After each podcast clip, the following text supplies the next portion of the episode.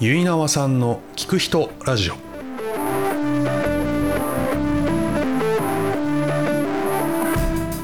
皆さんこんにちは。結縄さんの聞く人ラジオのお時間です。え前回に引き続きえ木村信孝さんのお話をお送りします。え木村さんはえバリ島の村の村長をされながらえ日本でえどのようなお仕事え活動をされてきたのか。えカメラマンや編集者広告代理店や新規事業に携わりえーその中でいかに楽しくやりたいことに向かって行動していくかといったお話を伺います。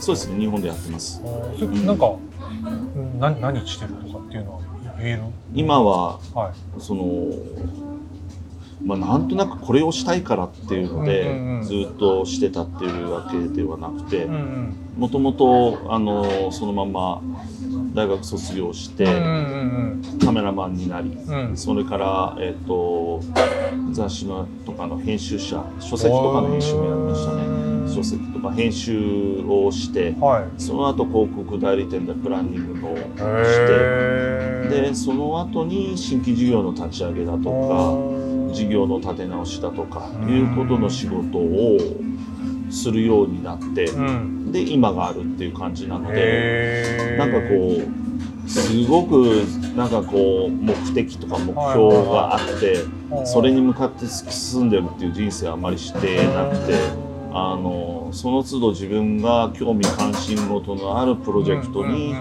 関わってあのやってるというかなんでその割とまあプロセスが好きなのでどうしてもそのワクワクするようなものとかあのそういったものに自分が関わっていたいっていう感じで仕事をしているっていう感じですね。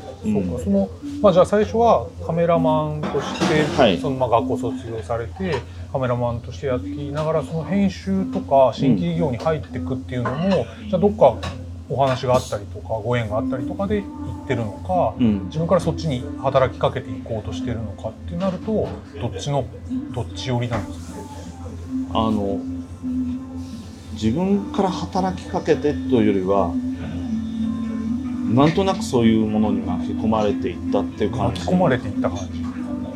そういうなんかお仕事のお話があるとか、うん。まあ、編編集もそうですけど、そうですね、はいはいはいはい。カメラマンとかもやってたのも、まあ、学生の時からそのバイトとかでやってた、えっとまあ、出版社とかの仕事をそのまんま卒業しても、うん。えっとやるようになって、うん。でただその例えば、えっと、ファッション雑誌だとかカルチャー雑誌音楽雑誌だとかはいうところのあのカメラマンとしてその仕事をもらってて、はい。であのまあ、例えばスタジオでモデルさんとかと撮影するとか、まあ、楽しいことは楽しいんですけど、まあ、自分の中で一番あの楽しい仕事っていうのが、うん。インタビューの仕事だったんですよね。おーあそうなんですね、うん、インタビュアーとして？そうです。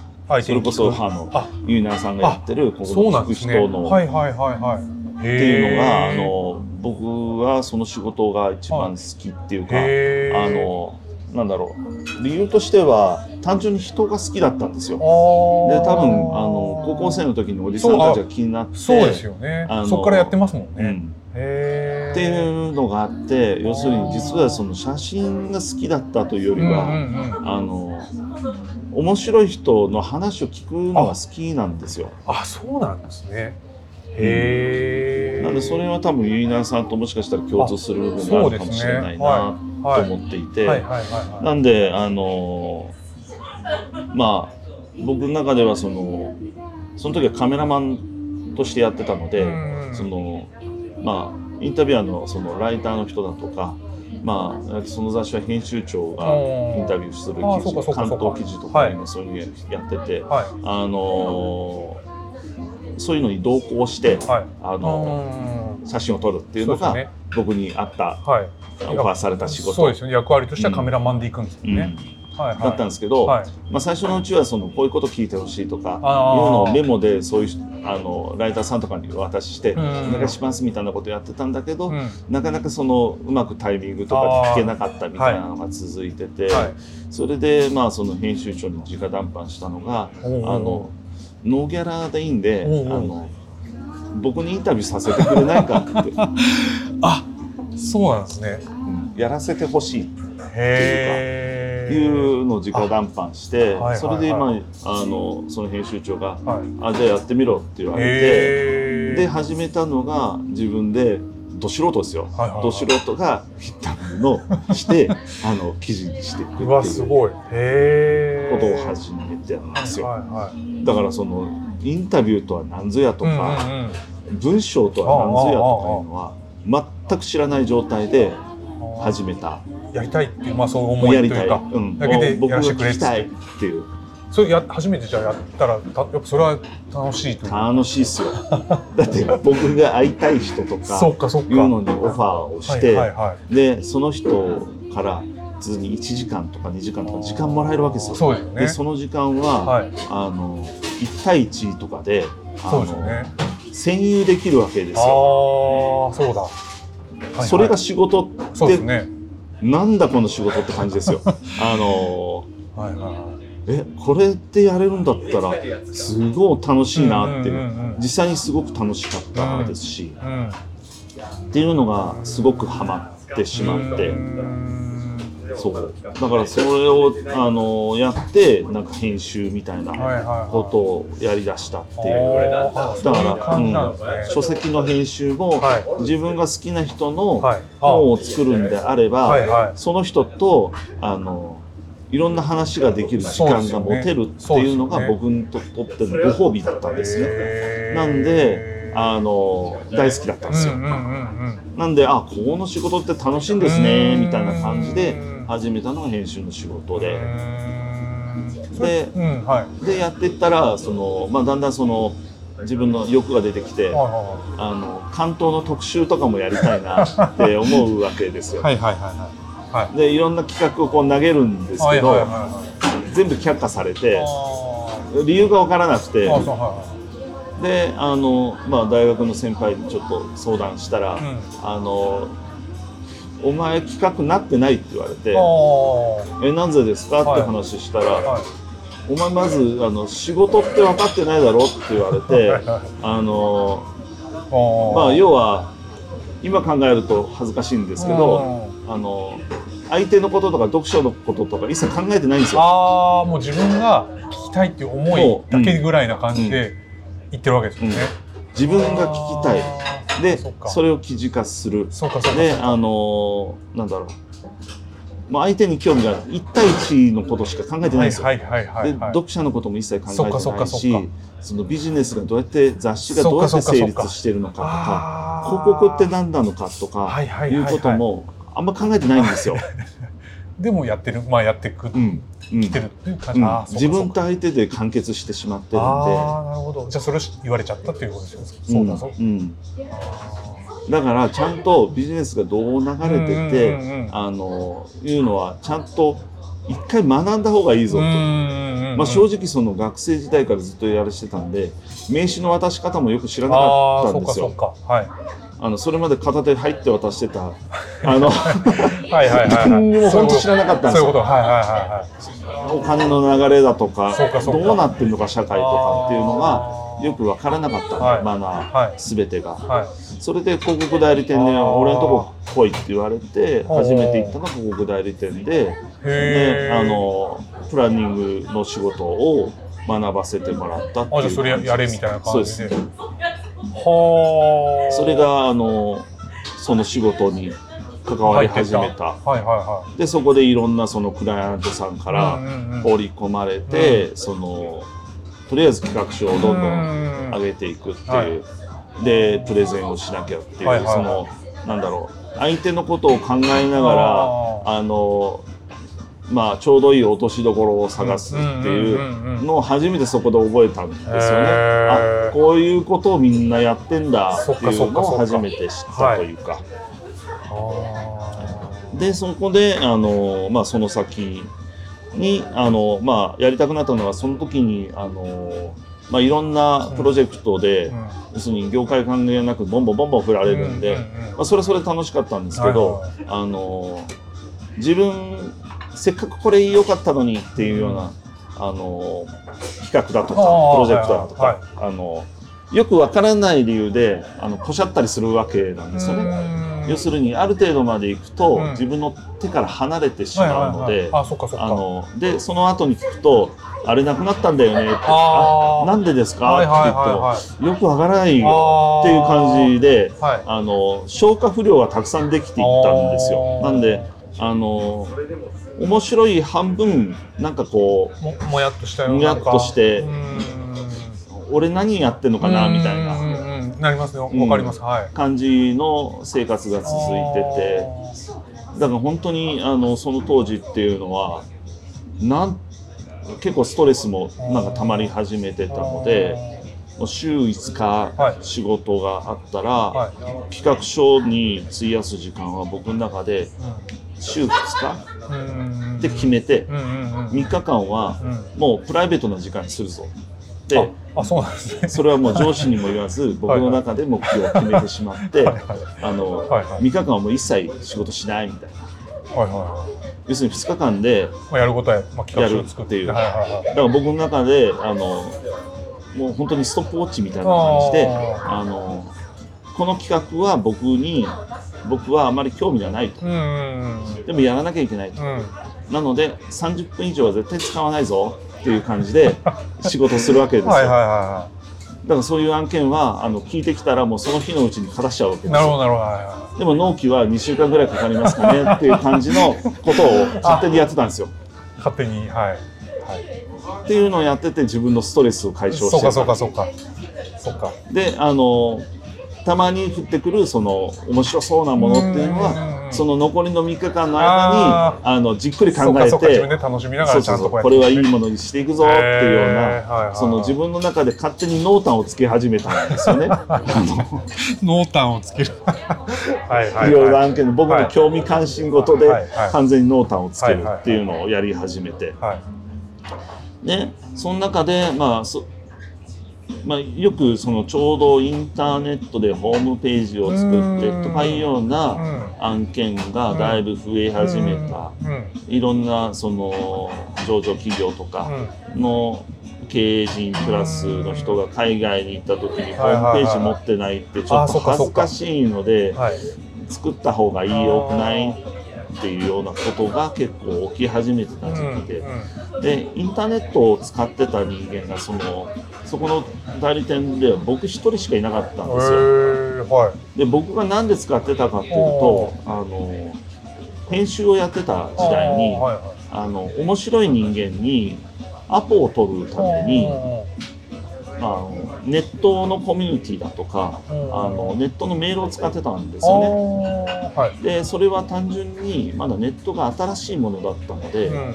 あのそこでアプローチをすると、うん。ああなんか来る来てくれる感じ。相手としてそうはかそうか。おもちゃみたいなものだったので、はいは普通に電話とかい。でアプローチすると、あのなんだろうな。例えばマネージャーみたいな人がいたりとか、うん。あのなんだ要するに今忙しいから断ってみたいなな感じのはい。仕事ののあれがそのメールとかそのコミュニティとかで声かけるとあの即答で「いいよ」みたいな感じだったのではいアポ取りやすいっていうのがあって、はい。それで使ってたっていうところがあるんですよ。はい。であのでその延長線で普通にネットで使ってたので、あのまあそのホームページとかいろいろ出てきた時にあの、まあ、詳しいことは詳しかったんですよね。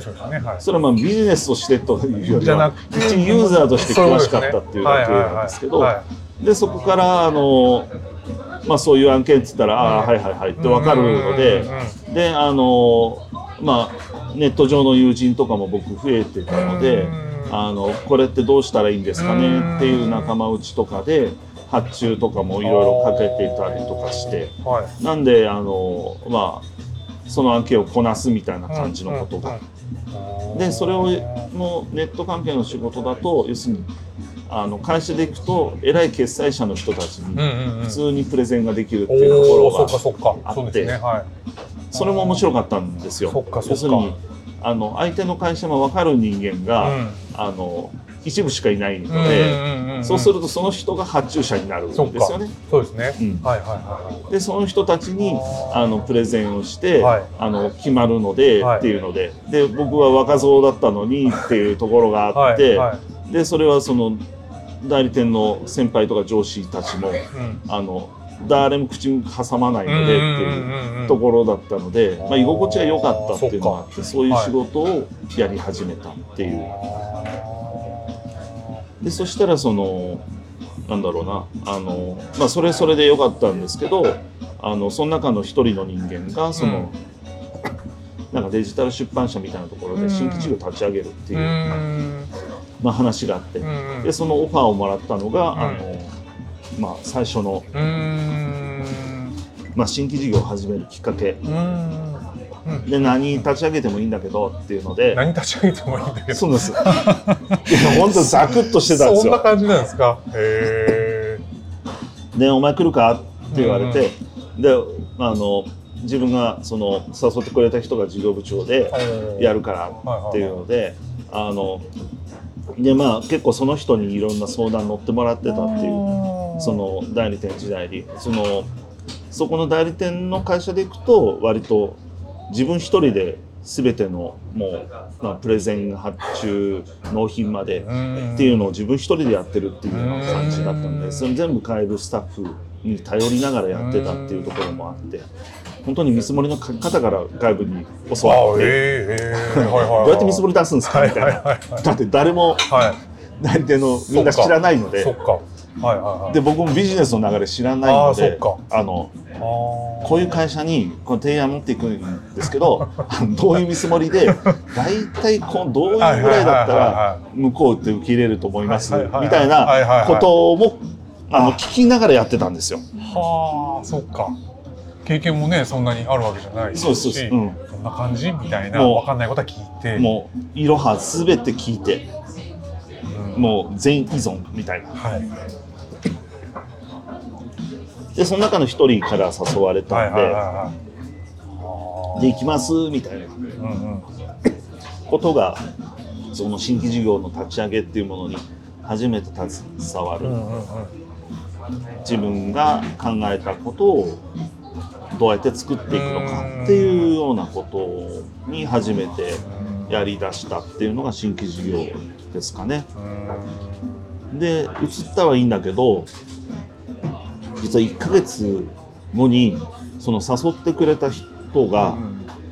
あの鬱になっちゃって会社来なくなっちゃっいて、えっていう感じだったんですうんすね。ははいよ。はい。で部署のその時に部署の12345人いたのか、うんうん僕合わせてとその上司を合わせて6人のチームだったんですけどあのまあいきなりその人がいなくなっちゃってであのその人からメールで来たのが、あのとりあえずあの事業責任者はあのお前を押しとくからよろしく、ちょっと待って。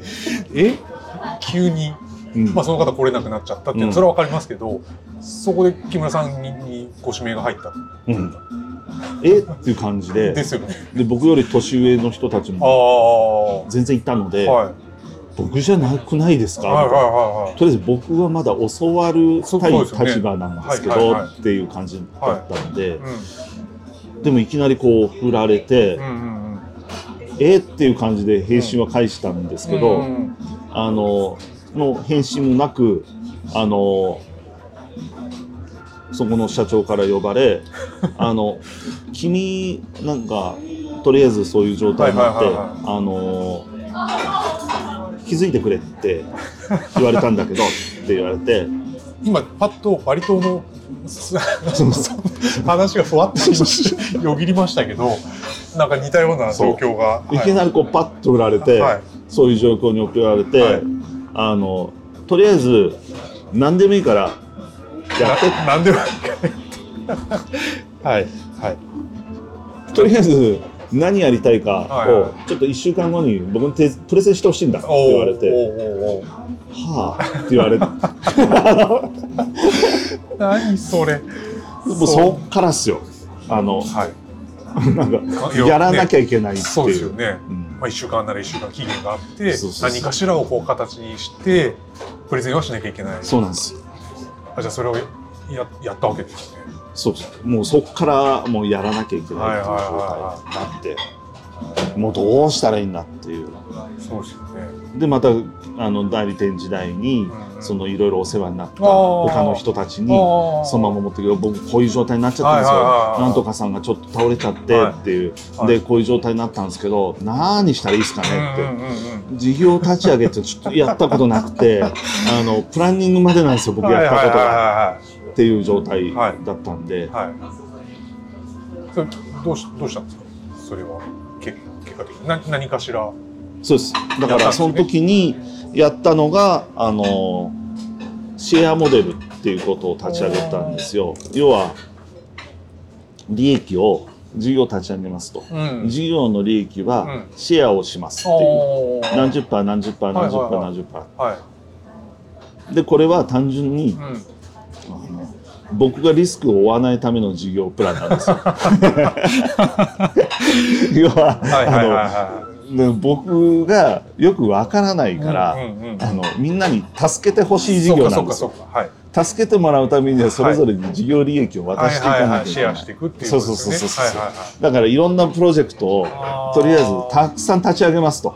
でこのプロジェクトはこの人ことここと関わるのででここで事業利益をシェアしていきます。ここの事業はこの利益でシェアしていきますはいっていうあの事業プランを立ち上げ走り始めたのがはい。なんか立ち上げなんですよだからみんなに助けてもらうプロジェクトっていう。そうかそうですねそうですね、うんうん。それ今今はそれいつのいつぐらいとか何年前とかそういうの？もうだいぶ前ですよ。だから20代後半から30代前半ぐらいの。にやってたのがそれなんですね、うんうんぐらいのことだったので、はい。もうそれぞれに何とかリスクを背負ってもらうというか、なるほどでまあそれはあのそこの社長にもあのあじゃあ事業リスクがあまりないうんう立ち上げられるはいいねっていう話になって。うんでじゃあお前あとよろしくっていう感じになったのであう わうわうわ。はい。のそこからいろんなことを立ち上げなきゃいけないっていうふうになって。そうか。そう。そしたらそうなるとやっぱやっていくからだんだんその勝手も分かってくるというか新規事業やっていくみたいなことは、うん。まあ、学んでいくそうですね。ねだからもう本当にゼロからそうですよね。あの人を巻き込んでいく。あ人を巻き込むっていうのが実はそのあのバリのうん。その村長に教えてもらっうんうんうんてやってたことと非常にあ近かったっていうことではあったのでそのその山村長をやってた時の経験がうん。そのまま生きたっていう感じなんですよ。そっか。そっか。はいはいはいはい。うん。そこですね。はい。そのデジタル出版社の社長からも言われたのが、あのーお前のところの部署はまだ、あのどうなるか分かんないかうら、ん。人は増やせない。ああそっかそっか。はい。これ理解してほしい、はいうん。でも一つだけ方法ある。うん。お前が口説いて巻き込む。ああなるほど。なるほど。それは、はい。あの他の部署の人間とかでもお前のところに行きたいって言ったら俺は反対はしない。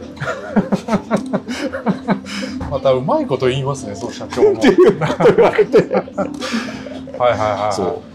それであのいろんなところの部署に行きながらあのこの人優秀そうだなとかはいこの人面白そうだなって言ったら、はいあの口説くっていうのが仕事になったんですよ。ああ。だからそこが、だからもともとインタビューね、お話うん聞くのが好きだったりするわけですから、まあそれちょっと口説くっていうような文脈で、まあちょっとその花にお話ししていくっていうことで、そうです。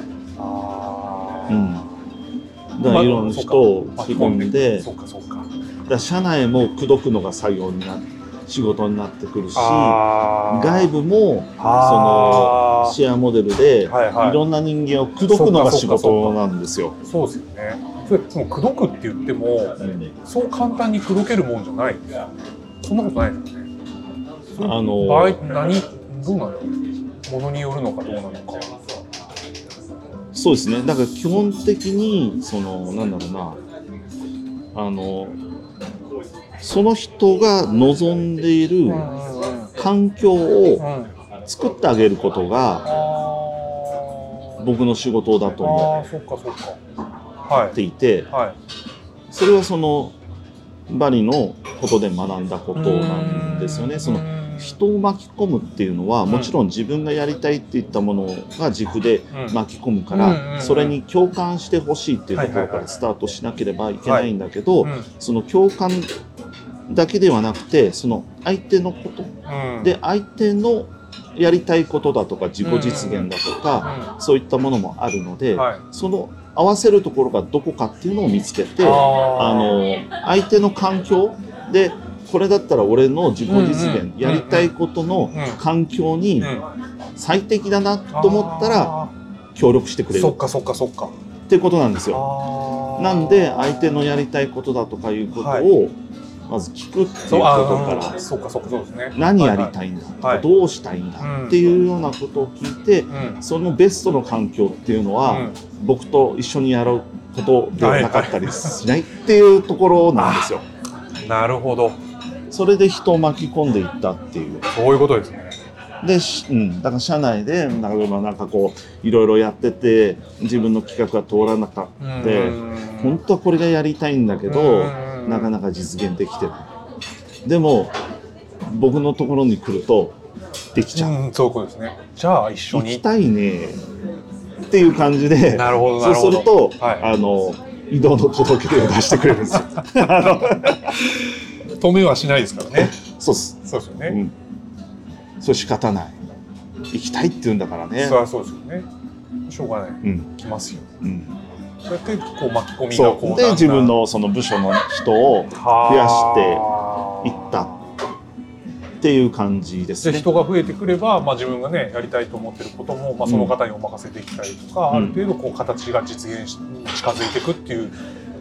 へえすごいな。そう。だからそれは本当に今の仕事にも全部つながってるんですけど、うーん。うん、やっぱそう思うとそのバリのことがやっぱり最初にバリで学んだりしたことっていうのがしっかりとこう続いていてそれを使う使うって言ったらあれですけどうん、今もややるという感じ。そうですね。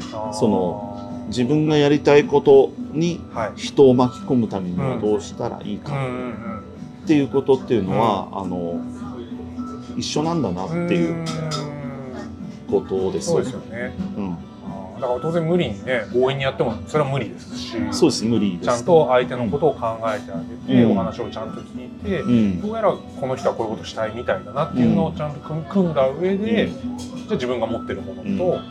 こう照らし合わせていきながらじゃああなたはみたいな、はあ。そうなんですよ。なんで僕のプロジェクトはいつもまず管理しないんですね。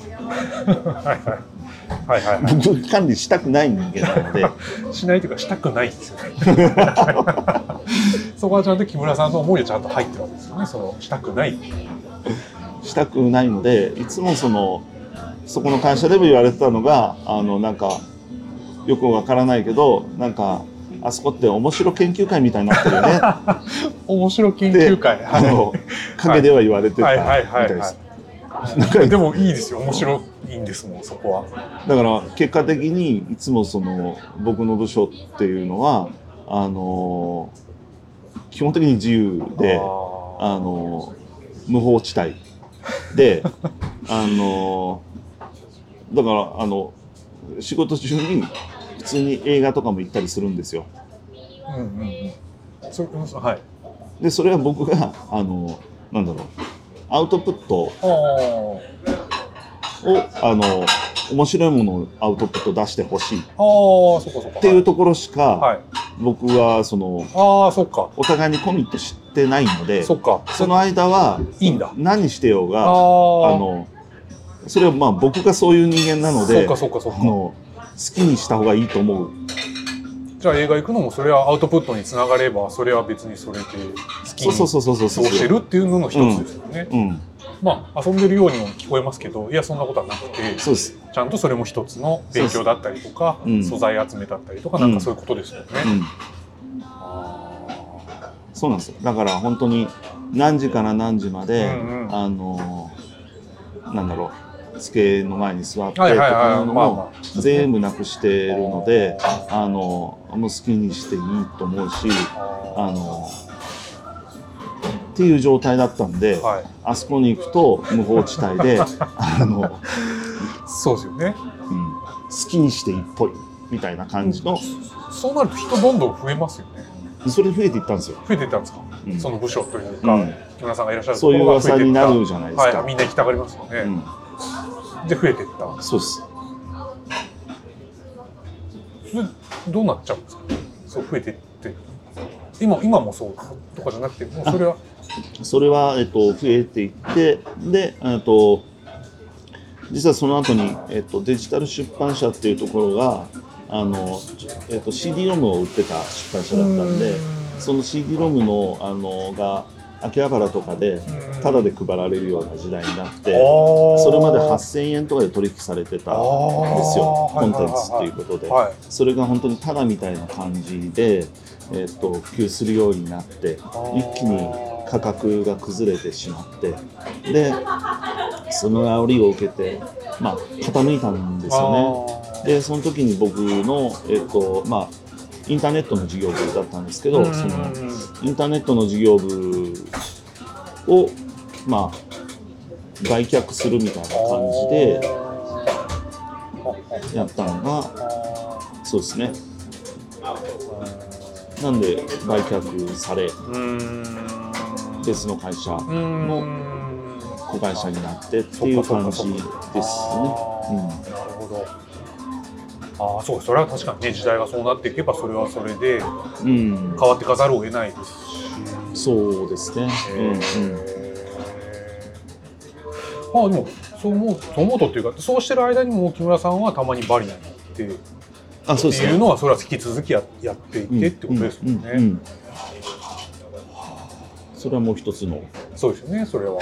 ものだし、それは本当にもうそのなんだろうなそのデジタル出版社の時は普通にかあの会社員だったんだけども、まああのそこのし社長さんとか、あの僕のその時の上司はコピーライターのおじいちゃんだったんですけど、あのその人もあのいいんじゃんっていう感じの人だったので完全に自由にやらせてもらってたんですよ。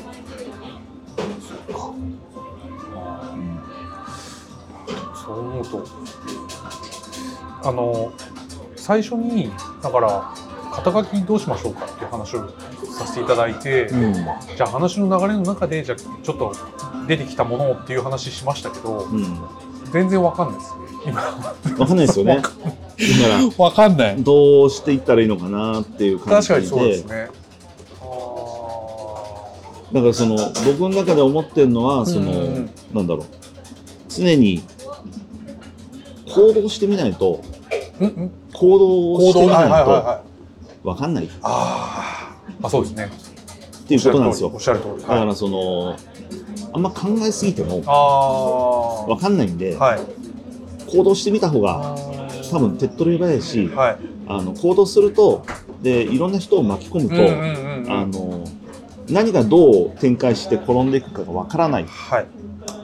だからそのプロセスが楽しいんですよ。ああそうか。あそれ自体が本当やっぱ楽しいから、うんそうですね。こう転がってプロセスこうなってるこうなってるって最中自体、うん。楽しいんですよ。ああなんかそこでどっかに落ちたりとか結果が出たっつったら、もうその過程じゃなくなっちゃうから、そうそうそうそう。まあ、ちょっとまあ輝きとしてはちゃ若干鈍ってしまうみたいな、うん。よりも次のプロセスがあったあったらそっちにやっぱり行。くし、うん、ああだから僕は無法地帯にしてたのは、はいはいはい。僕が楽しみたいからっていうのがあったんですよ。そっかそっかそっかそっか。要するに僕のビジョン。僕の事業に全て共感してくれてうん。僕の管理のもとにはい。僕の夢を人実現させてくれる舞台が揃ったっうんていうのと、僕は面白くないんですそっかそうですね。そうですね、うん。はい。なんかどっかで流動的でなんかこう揺らいでるようそなう。いろんな人がいろいろはいやってくれて、はいあこう来るんだとか マジかそれっていうのがはいはい。あのあるっていう毎日が僕にとって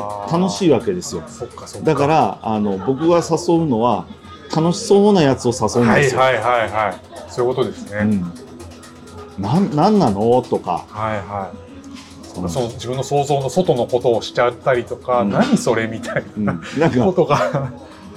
ああそなんかパソコンの前にはいろんなその秋葉で見るようなフィギュアをたくさん置いてる、はいはいはいはであのちょっと触ったら怒る。いあはいはい。のその価値観は僕には分からない、はいはいはいは不思議なやつだなとか思うと僕は関心度が高まるわけですよ。こいつなんなんだこいつみたいなうん、感じで、だから僕のと価値観が違う人間とかあの僕の理解ではよくわからない人間とかはい。あの興味がすごく湧くんですよ。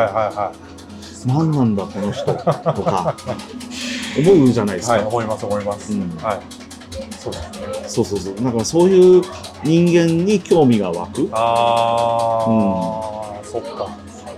例えば経理みたいな仕事してるんだけどうん、こいつ着てる服既製品じゃないよな。ああはいは何なんだろうなとか思うとこれもしかしてお前自分で作ってるの？っていう話をすると「はい。ああ」って言ってあの昔から俺自分で服作るの好きなんだよねとか言うと。はいはいはああそう。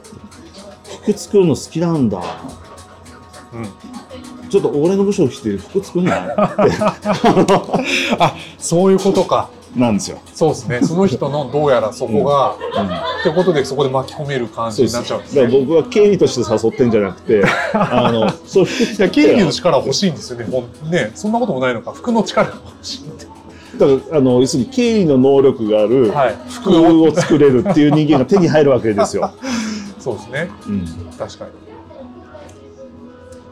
それ最強じゃないですか。最強ですね。うんそこをちゃんと木村さんはちゃんと見ててね。で服作ってるかどうかなんてぱっと見わかんどうなんだろうわかるのかもしれないけどそこに突っ込んでいかないというか、でも純粋な好奇心で持ってそれを聞けばどうやら出てきて、その方の服作るスキルみたいなものがあそれは面白いなうん。みたいな、だから僕もその服っていうかあの当時巻きスカートとかを巻いておたりしたんであので歯切れでとかいうそういうもののが好きだったんでへあのその人間の服見て縫い目とかいろいろ見てると これ違うなと思って。はいはいはで最初はあの俺の巻きスカートちょっと一回作ってみてくんない？って。っていう頼むから始めて、はいはいはい。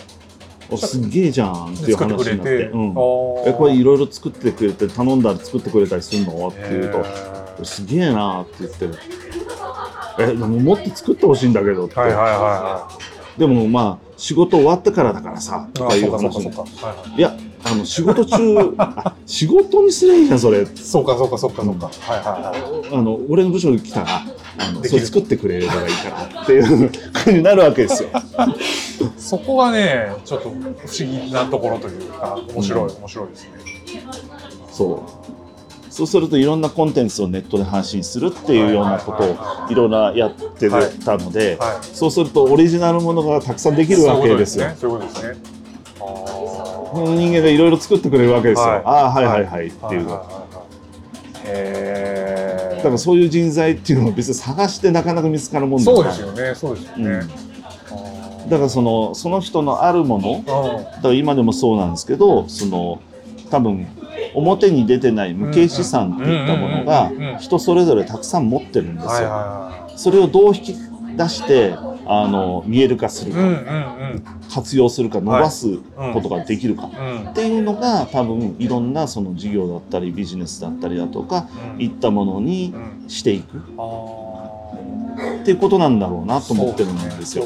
うんやっぱりそこは木村さんがもともとお持ちの人にものを聞くというか純粋な好奇心で、うん。なんでとかどうしてみたいなところでインタビューをしていく。で実際にやっぱりインタビューをその後されてきて経験してきてっていうのにすものすごくそのままつながっている感じがそうですね。しますね。うん。うん、でやっぱり皆さんお持ちのものっていうのは絶対皆さんもう全員が持ってるわけで、うん。ただそれが引き出されていないっていうことだけであって、うん。それをなんか親っていう何か引っかかったらちゃんとこう好奇心で持って引き出してあげればういっん、ぱい価値はそこからそうなんです。出ますよね。そうなんです。あうん、あ、なるほど。実はそういうことっていうか、うん、うん、だから対話っていうのはすごく。重要だし、はい。対話をして初めて出てくるものっていうのがたくさんあるんですよ。でもちろん本人が、うんあのなんだろうな生かしきれてないもうん。うのんっていうものがあるんで、はい。本人が何が好きで、はい。何をする時間が一番充実していてってはいいうのは、そこの能力っていうのはやっぱすごくて、うん逆にそこが多分人間の一番面白いとこうんろなんます。ですよね。はい。はいだからそこにうまく引き出してかつ適材なところにうん。適所に、うん。適材適所なとこの人はここにいるべきだみたいなところにちゃんとこういいさ行かせてあげればより力を発揮するわけですし、そうなんですよ。そうですよね、うん。どうどうやら今はまだまだそんなことはにはなってなくて、うん。どうにもどっかに押し込められて、ん。ちょっと嫌な仕事とかをやっちゃってるような状態が続いてしまって、うん。まあそれはまあ昔もそうですけど、うん。それをもっと引き出して活かせるような状態にしてあげれば、うん。なんか生き生きするし。そう。ああ、そっかそっか。いやー、それめっちゃ面白いというか、そうあるべきだなと思いますね。うんだからそこがあのそのそれぞれの人の人生の設計の仕う方。だと思っていうんて、それがそのまあバリにはあるんだけど、うん。そのバリのその村にはあるんだけど、はい。その日本にはない少なくとも今現在はないっていう、ババリにはあるってなると、それはバリはなんであるんですか？バリにそういうものがあるって言えるのか、みんながそれぞれやるべきことをやってる感じ。まず一つはセーフティーネットっていうその自給自足ができる環境があるので働くっていった行為があのなんだ稼ぐっていうものに結びついてないんですよ。ああ、そっかそっか。あのはい自分がやりたいことがあるとか、は欲しいものがあるとかそのために働くという行為をするのでそこが大きいかなと思うんですよ。だからたくさん稼ぐっていうことにはい結びついてない。そっかそっかそっか。ですよね。で所有欲がないので自分で独り占めっていう感覚がなく、そのみんなでハッピーな方がうん自分がハッピー。うんっていう考え方なので人を巻き込んではい。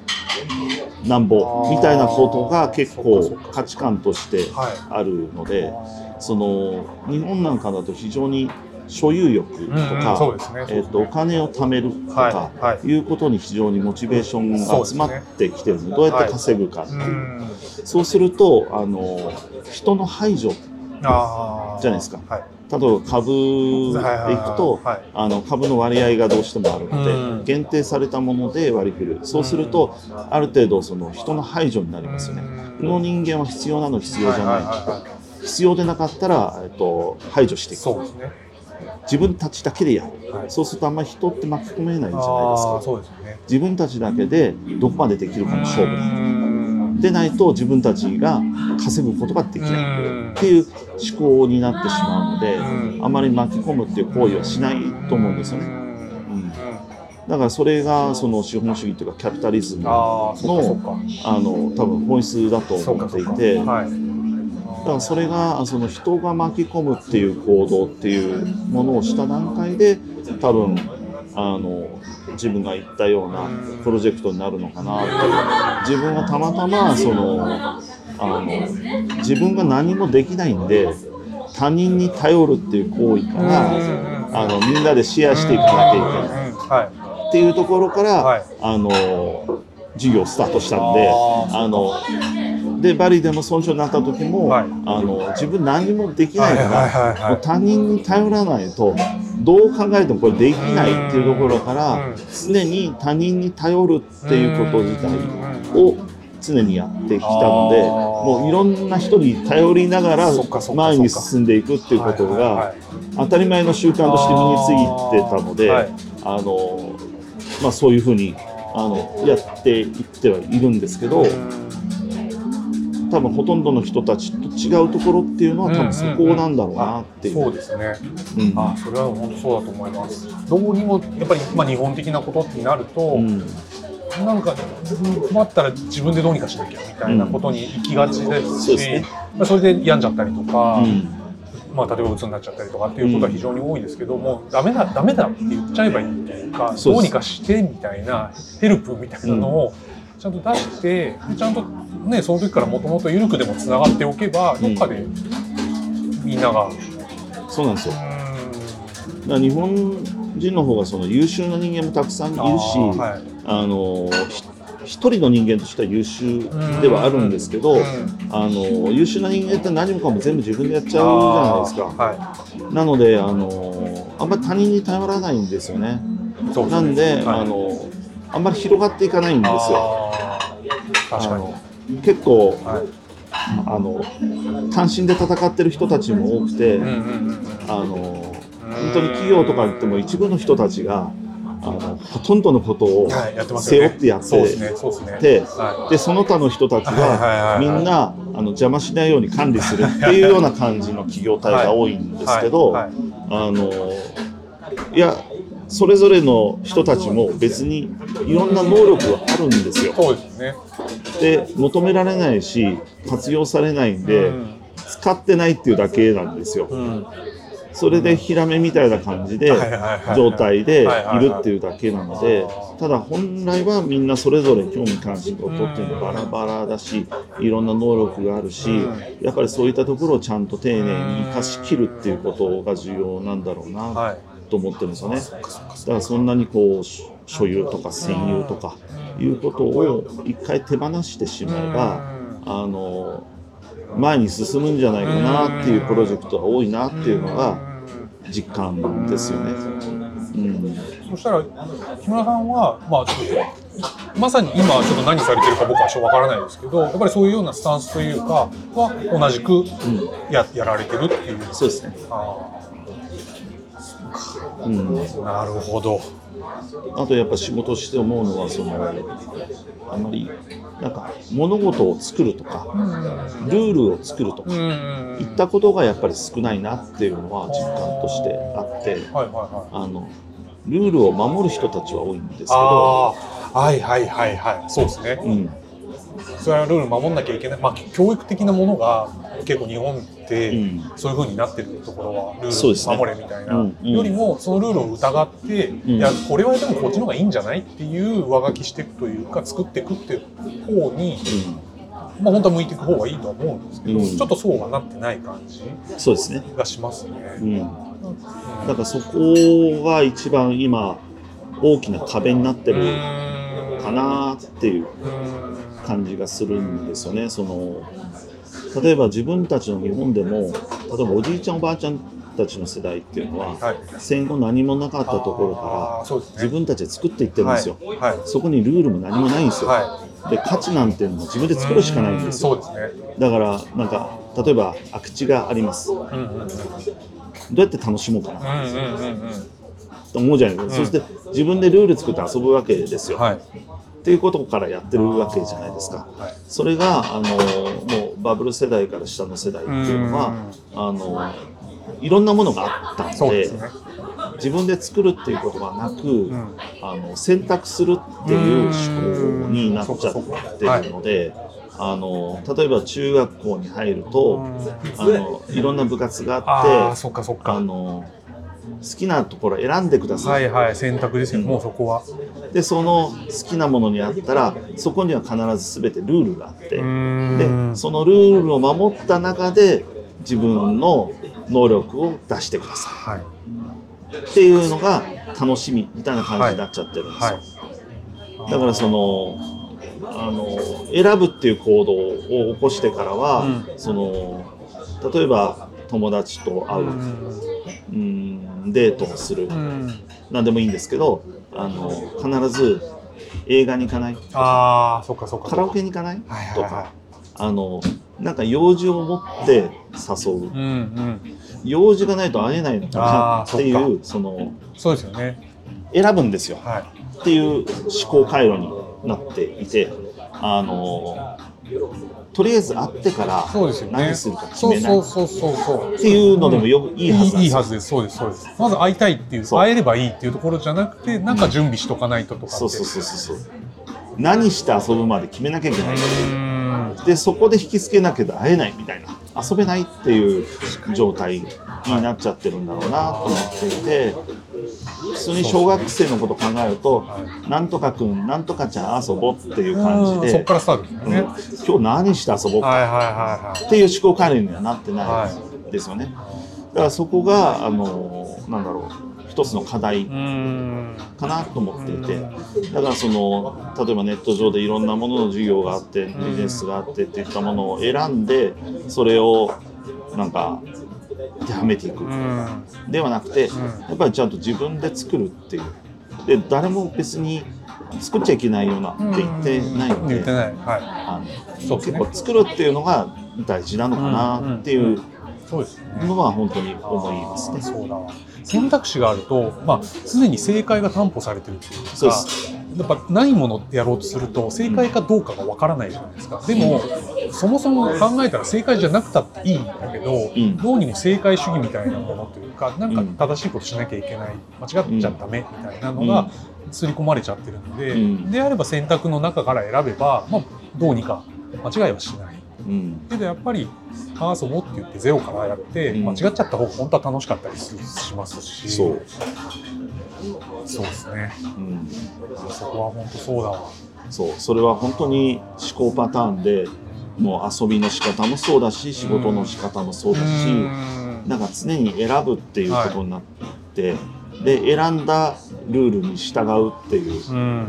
そこに楽しみを見つけるっていうことだと、はいはあの次の前には進めなくいなっちゃそううんですよ。かそうか選択肢のその枠の中でしかやってないわけだから、うん。はみ出たりとか、うん。ってことにはなっていかないでしょうからそう思うとやっぱり木村さんがその、まあ、面倒を見てるチームとかの無法地帯的な方がやっぱりはみ出してって予想外のことが起きて、うん。なんだそりゃみたいなことが起きるけどそっちに可能性はものすごくあったりして、そうそれは自分で作ってる世界なんでそうですよね。選んでないんですよ。はいやりたいから作ってるんですよ。そう作ってる世界と選んでる世界は大きく違うと思ってるんですよ。ねだから作ってる世界は楽しいので、うんそういうプロジェクトだとか事業とかに関わってたいっていうん思いですね。そうですね。でそのプロセスがまた楽しくありそうです。プロセスが楽しい。で、うん、あれ木村さん好きなことって何ですか？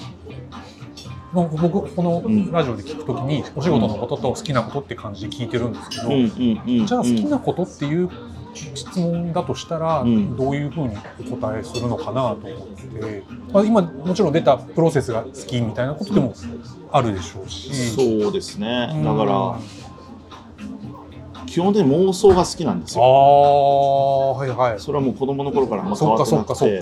はいはいはい。妄想が大好きで。あでその妄想をどうやって実現したらいいのかなっていうあの考えてる時間が好きなんですね。あで自分で作戦を立てて、はいはいはいはいはっていうことをですね。それはもう子供の頃から変わっていないです。えー、今もやってるってことですよね、子供の頃は単純にあのいたずらの妄想とかいろいろするわけですよ。はい。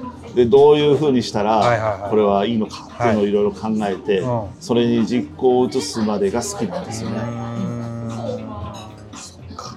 で実はその実行を移してる段階ではもう僕の興味は失っていて あの次の妄想の作戦を考えてるんですよ。あそっか。うん。あそういうことですね、っていうその周りからしたらあの巻き込んだ当人がそうですね、うんちょっともう冷めててあの次のことをなんか考えて言い始めてるっていう感じにはよくなってるっていうそうですね。うんなるほど。いやー、そうだわ。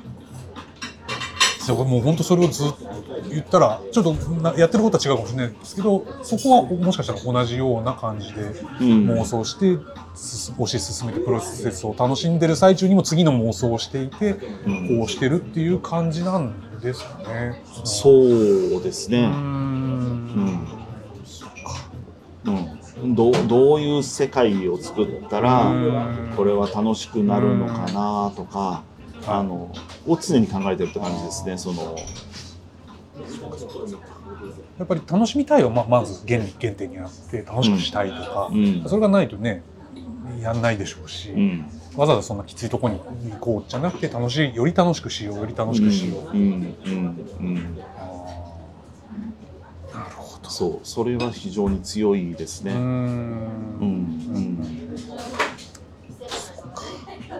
あそこはなんかすごくなんだろう少年的というかきっとそれは変わらずお持ちなんじゃないお持ちなんだろうなっていう気がします。少年性、うん。少年的、うん。純粋な好奇心とか楽しくしようって。うん。やっぱりどっかなんだろう成長していく過程で大人になっていくとそういうのをなんかなくしてしまいがち、なくしてしまう人もきっとたくさんいると思うんですよ。でもそういうものをなんか普通に多分持ってようとか思わずとも純粋にただ普通にしていればうん持っていいられるみたいなうん。ことだと思うんですけどなんかどうやら社会のどっかに当てはめて自分を殺しちゃうというかうん。会社的なものにはまっていくとん。なんかだんだんそういうものを失ってしまうみたいなことって。起きがちなのかなってういう。ん。本来はそういうものをちゃんと持っていきながらそれをちゃんと引き出していうんきながらやっていけばもっと楽しいよねっていうことだと思うんですけど、うんそう。それは本当に、うん、高校生の時に、うん。いろいろナンパしてたおじさんおばさんたちにも聞いた時にもやっぱそうだったし、そのインタビューにはまってうん。いろいろ面白い気になった人たちに聞いた時もそうだったんですけど、軸はあんま変わんないんですよ皆さん。その自分の人生っていうのは作っていくものっていうのは、皆さん変わってなくて、うん。あの要するにどんな人生がいいかっていうので、ん。選んであのそれに自分を合わせていくっていう人生の送り方をしてないはいはいはいはい。ですよ。はい。共通して言えるはいことが、はい。あの全て例えば100年うん。80年うんっていうその人生の時間が自分にあるんだとしたら、うん。それをどう楽しむかは、うん。あの自由なので、はい。あのこうではなきゃならないとか、あのこうだっていう既成概念があんまないんですよね。その勝手だろっていうのがあって、はいみんな自分で作っていってるから、うん。そういう風になってるっていうことなんですよ。あでなんでそうしてるのって言ってもあの自分でその都度自分が楽しいことをやっていった結果が今こうなんだよねっていうのーがはい。皆さんが共通してることなんあーそうですね。ですよ。うん、そう。なのでその自分がそういう人たちから学んだことっていうのは、本当にシンプルですよね。うん、そうですね。ちゃんと自分で作るってことですね。うん。うん。でその何も制限も何もないので、はい。そうん、好きにやってっていうことですね。だから僕が他人に対して人生を制限かける、うん。あの権限もはいはいはいはい。ないんですよ。はい。逆に言うと、それは自分が楽しくないこうんとなので、うん。うん。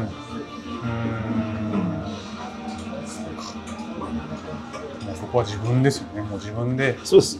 うん、どっかでいや無理って言ってる無理って言ってるのは自分ですし。いうん、や無理じゃないよっていうそこえいって超えちゃえば、うん。そこに世界広がっていくし。そうなんです。そうですよね。うん、いかに楽しんでやってそうなんですよ。やりたいと思ってることに向かっていってうん、行動するかっていうところですね、だと思いますね。だからいろんなその自分で一人で抱えてる人とか、うん。起業をする人とかうんいう、まあ、相談とかも時々受けたりするんですけど、あの自分が、まあ、基本的にまあアドバイスとか別に偉そうな立場ではないんですけど、あのいうこととしてはあの、まあ、壁があるとすると壁をとりあえずあの取るっていうことを、まあ、気づかせてあげるっていうなかなかその自分一人で考え込むとね。あの勝手に壁作ったりするんですよ。はい。確かに。だってみんなこうだろうとか今市場こうだろうとかあの作るんですよ。なんかそうしたがっちゃいますよね。なんかどうやら人ってなんうん。かそういう言い訳をちょっと用意しちゃうみたいな、うん、それを取っ払うことあが重要かなと思っていて、ーうん、えー。意外にみんな壁は作りたがる。はいはいうん、だから僕も普通に自分一人で行動したりだとかするとうん。やっぱ知らないうちに壁っていうのを作っちゃいがちなので。そうですよね。それはそうですね。いろんな人にこうはい。あの話したりだとか、はあの会うことによってあまた壁作っちゃったみたいな感じの繰り返しなんですよ。そうかそうかそうですよね、うん。そうですよね。うん確かに。なんか一人でずっといると本当にそうなっちゃうなりがち磁場そういうものの磁場はやっぱ強くてうん。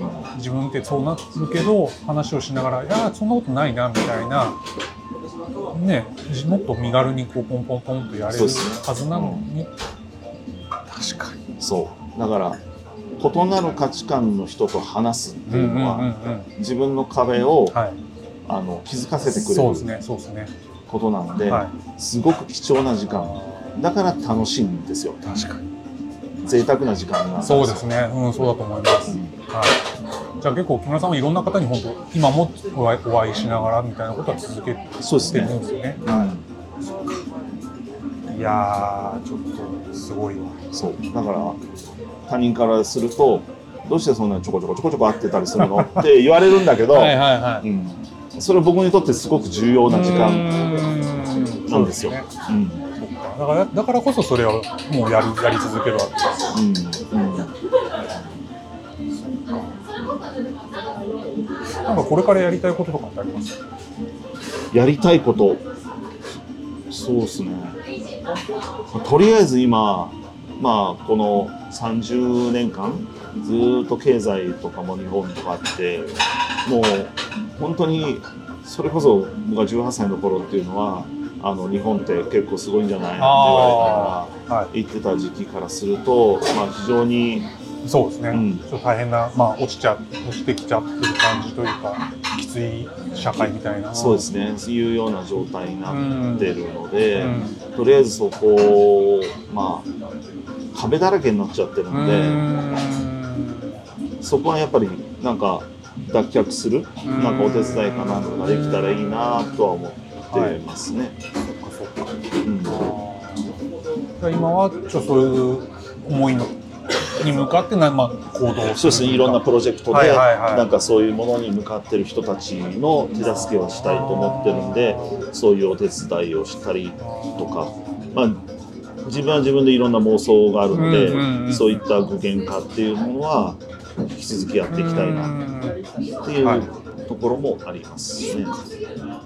基本的にはあの共通しているのはあの人の未来が大好きなんですよ。ああはい。あの僕大好物なんですよ。人の未来が大好物。うん、何がしたいんですかああはいはいはい。っていうのを聞くのが好きなんですよ。そっかそっかそっか。あ常に僕の興味そこあなのそっかで、そっか。うん、はい。何したいんですかねっていう。だから今何してるのかってじゃあんまないですね。興味ないんですよ。そういうことですね。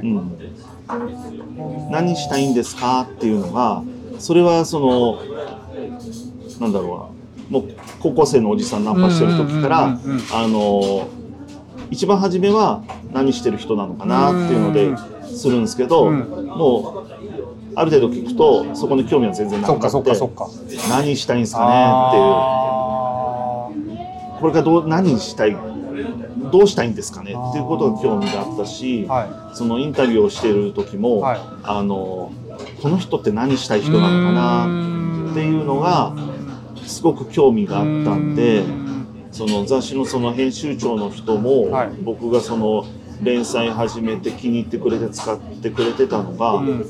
僕の質問が今までの人たちと違ってたので。ああそっか。あの今までの人たちっていうのはいろんな経歴とかをいろいろ調べた挙句にそこで質問していくじゃないですか。そっかか、まあ、言ったら過去的なこと過去を全部聞いていくんですよ。ね。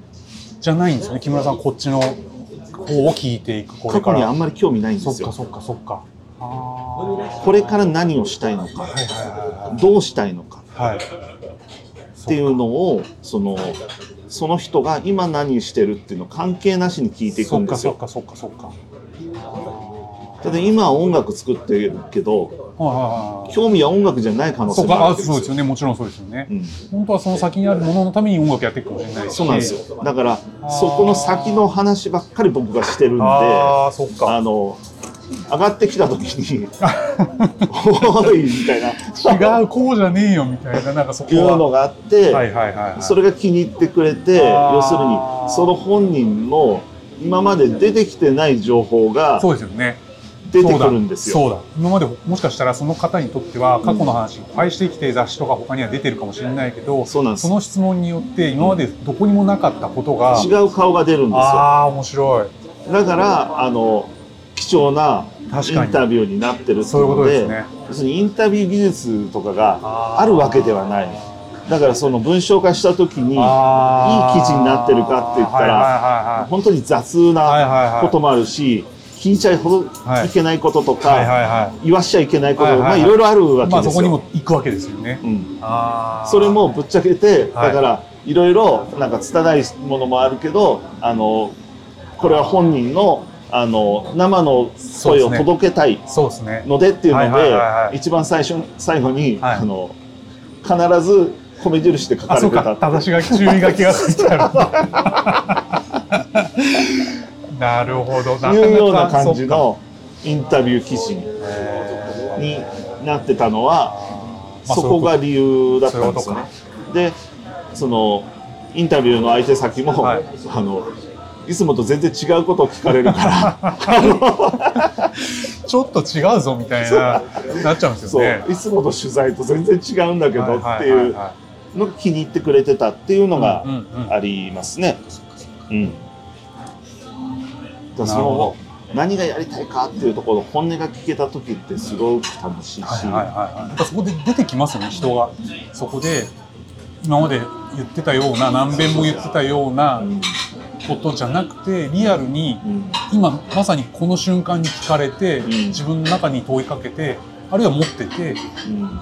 本当はこうなんだみたいなことが出てくると、その人がやっぱり内面が出てくるというか、自分で人生を作んなきゃいけないんですうよ。ーん、そうですよね。うんやっぱり会社で言われたことをやるのはうんやれるけど、うんやっぱり自分のこうしたいっていうのを持ってないと、うん自分の人生作っていけないですし。うんそう会社も家族も友人も全く関係ないんですよは自分の人生なんでい。そうですよね。自分で作るしかないうんんですよう。そうなんですだあから自分は絶対に自分の人生では主役でなきゃいけないんですよあ。はいはいはいは脇役になっちゃいけなくい。てそうですね。自分は主役でいろんな会社も家族も友人もあっていいんだけどうんこれは全部脇役なんですよ、はいはいはいはい。自分の人生を彩ってくれる脇役なんですよはい。そうですね。で実は自分が主役の人間たちが集まるとうん、楽しいんですよ、ああ、そっかそっか。そういうことですようね。ん、で、それがまたこの間のお話で言ったら5人みたいなところが、そういうことです。につながっていくんですよね。そうです。あそう。だから別にビジネスなんていうことは考えなくていいのーで、うん。あの人を集めて巻き込んでいってっていうその協力して競争していくっていう、そのプロセスをどう楽しむか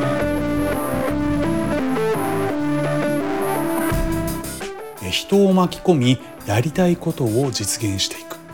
えそして人の未来が好きでえ自分は自分の人生の主役じゃなきゃいけない。とおっしゃる木村さん。えとても多くの示唆に富んだお話をいただきました。え木村さんありがとうございました。えそれではまた次回結菜さんの聞く人ラジオでお会いしましょう。